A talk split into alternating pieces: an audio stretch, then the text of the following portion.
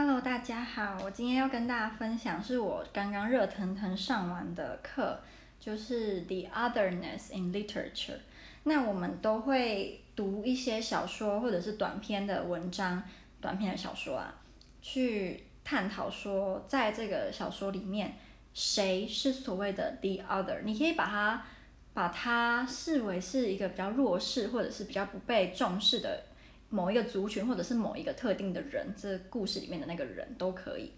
我们这个礼拜就是应该说上个礼拜，老师就请我们阅读一本小说里面的两篇短篇故事。这篇小说是由 Rushdie 所写的，就是我前面前面的录音有一个提到《魔鬼诗篇》那个造成伊斯兰世界就是大暴动的那一本书《The Satanic Verses》的作者，他这本书。里面分为 East 跟 West，东方以及西方，我们就各必须要读西方里面的一篇文章跟东方的一篇文章。这两者乍看之下，乍看之下，我们其实是想不到有什么雷同点的。老师就请我们每个人个别发表你对这两篇的感想，还有你要要是 critical 的，就是你不要说什么啊、我觉得这个文章好有趣哦。就不不可以讲这种，就是你要有自己的比较深入的观点，就是不能这种很肤浅的。然后就每个人讲完之后，老师就会说他的看法。那这两个里面，我必须老实跟大家讲，West 这个很难，至少对我来说。然后我听完全部同学的，大家都有一样的就是想法，就是 West 这一篇是特别的难，因为他必须要就是。读者有一定的知识，或者是一定的阅读量，你可能读过很多西方经典，或者是你懂很多西方的某一些理论，你才有可能整篇都看得懂。如果今天你没有这个知识的话，可能会看得雾煞煞，就跟大部分的人一样。另外一篇 East 这个就没有这个特征，它是你不需要懂任何事情，你读。你就看得懂他在说什么。我可以大致跟大家说，East 这一篇是在说什么。它的形式有点像是童话故事，或者是一个故事，呃，对，民间故事、民俗也可以啦。他是在说呢，应该是在伊斯兰世界的某一个国家，有有一个商人，他因为他应该是放高利贷的，然后他很有钱，非常的有钱。他有一个儿子，一个女儿跟一个老婆，他们的生活算是过得蛮美好的，因为他很有钱嘛，所以大家就是不愁吃穿。那这个故事一开始是在说他的儿子呢，就是到了那个城市的比较黑暗的地方，就有可能是比如说小混混聚集聚集的地方，然后就被打得半死，就是快死了，就打得就是快死了这样。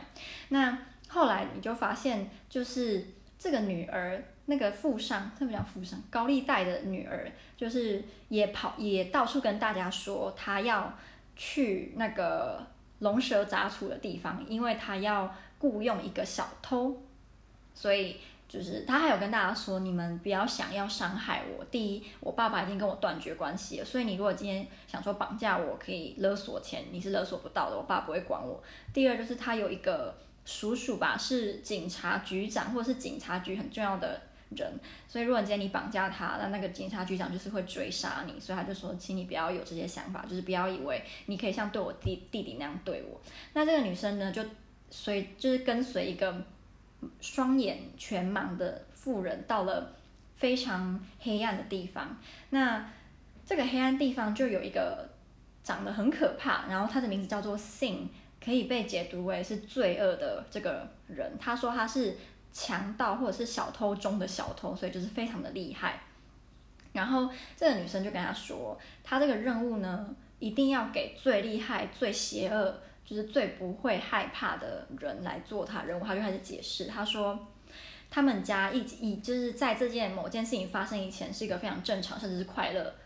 无忧无虑的家庭。但有一次，他爸爸在过河的时候捡到了一个小瓶子，玻璃瓶，然后这个玻璃瓶里面。放了一根头发，那这个其实是一个圣物，它是先知穆罕默德的头发。然后这个遗失的这个玻璃瓶里面这个头发其实是某一间清真寺的宝物，所以他应该要把这个瓶子归还才对。但他爸爸并没有，他爸爸为了为这件圣物深深的着迷，他想要占为己有，所以他就把它藏起来，藏到自己家。自从他藏藏起这个圣物之后，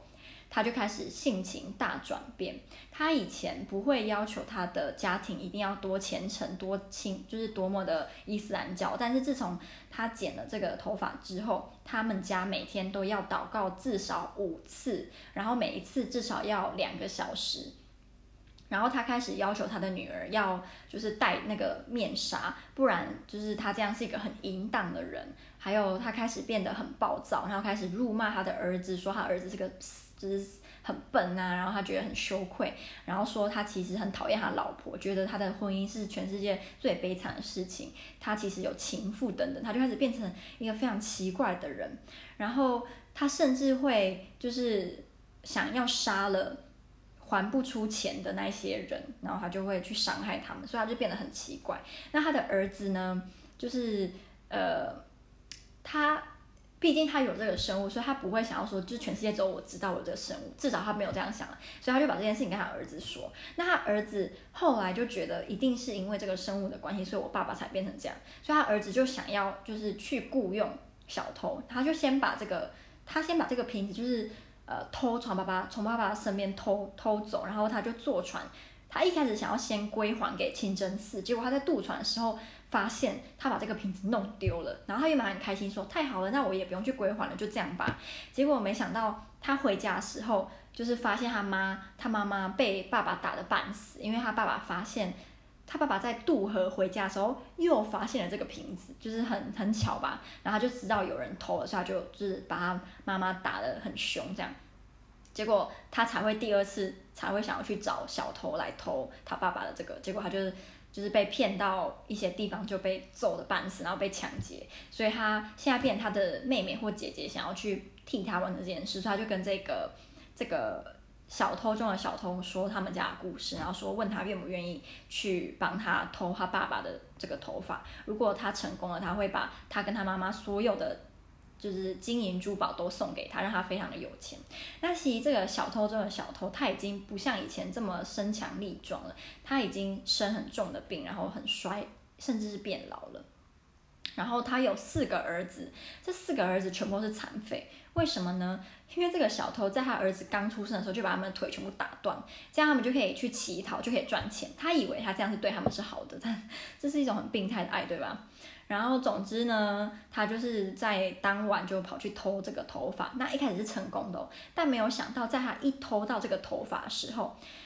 那个垂死的儿子突然用尽生命大喊。有小偷，有小偷，所以那个爸爸就被惊醒，那爸爸就拿着一把刀还是什么就冲出去，然后就看到人影就刺，结果发现是他女儿，所以他女儿就死了，然后他儿子也在喊完有小偷有小偷之后就暴毙也死。那这个富商在看到自己杀了自己的女儿之后，他就自自杀了。然后妈妈唯一的生存者看到这些惨案之后就发疯，就被送到疯人院。那这个小偷中的小偷如何呢？他最后成成功把这个头发就是带回家。但是他在带回家没多久，就马上被那个女儿的叔叔警察局长给发现了，就把他杀了。那因为他的四个儿子还有他的老婆跟这个先知的头发共处一室的关系，所以四个儿子的脚突然都变好了，不拐了。然后。妻子的视力也恢复了，只是四个儿子非常不开心自己的脚好了，因为他们这样去乞讨赚到的钱就很少。那这大概就是他的结尾，是吧？是是不是一个蛮蛮特别、很有创意的故事？那西方的简简简单来说，就是在改写呃《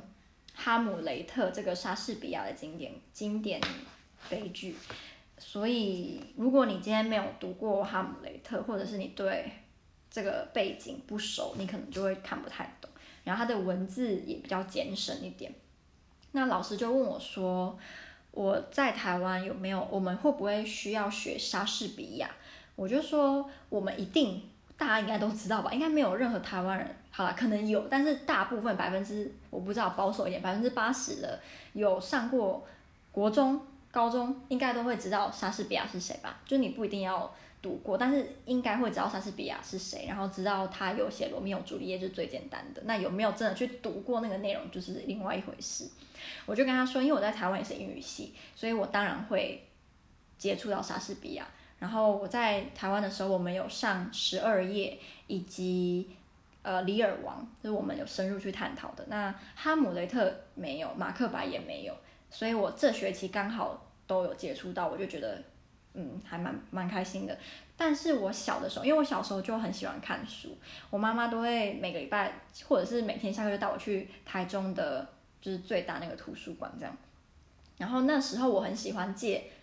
一种。漫画，它不是一般的漫画，它是把经典文学改成漫画。那那时候我就记得我有看《罗密欧与朱丽叶》，我也有看《马克白》，我也有看《哈姆雷特》，然后一些我都有看啦。只是那时候喜欢看，不是因为哦我会看莎士比亚，不是，而是他画的很好看，他把人物都画的很唯美，所以那时候我就觉得看那个很好玩。对，只是我觉得有这种接触是还蛮不错的啦。对，然后后来老师就问了我一个还蛮。呃，我当下没有办法马上给我自己很满意的回答的问题。他说，这则故事在哪个？就是，嗯，我觉得这个故事有什么特征，会让我认为它应该被归类到所谓的东方？那我当下的回答是，我觉得这个这个故事是。最主要的中心是在两个家庭。那对东方，我不知道所谓的就是西亚跟中亚是不是也是这样。可是至少在我身处的地方，家庭对我们来说是非常重要的。那一个家庭里面成员的呃过得好不好，还有他的总之他的一切，就是对家庭每个人都是很重要。所以我就说这本这个故事呢，我认为是 center 在两个家庭，一个是。富商的这个家庭，然后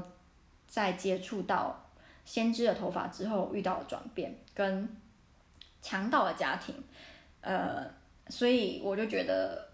就是这个部分让我认为他比较东方。那我觉得我的回答超烂，因为当下我实在是，我实在是不知道有什么更好的回答。那我后来，我刚刚打电话给我姐，然后我问她说。姐，我问你哦，如果今天我问你说，你从小到大读过这么多西方童话故事跟东方童话故事，你觉得两个最大的差别在哪里？但当我们深入的去讨论、去查资料、查一些粗浅资料之后，发现东方，我现在指的东方，我们就指中国好了，因为我们比较熟嘛。中国童话故事跟西方童话故事。比如小红帽、呃白雪公主、长发公主、睡美人，有什么很很大的不同？然后我们发现，中国童话好像没有那种类型的，就是小红帽啊，然后白雪公主、睡美人这种类型的。但我姐姐就说，她觉得在讨论这个之前，我们要先定义什么是童话故事嘛。那所以，我后来我们就发现，fairy tale 这个概念，说不定根本就不存在于。东方就中国啦，我们能够想到的中国童话故事是，呃，我那时候是说花木兰，然后后羿，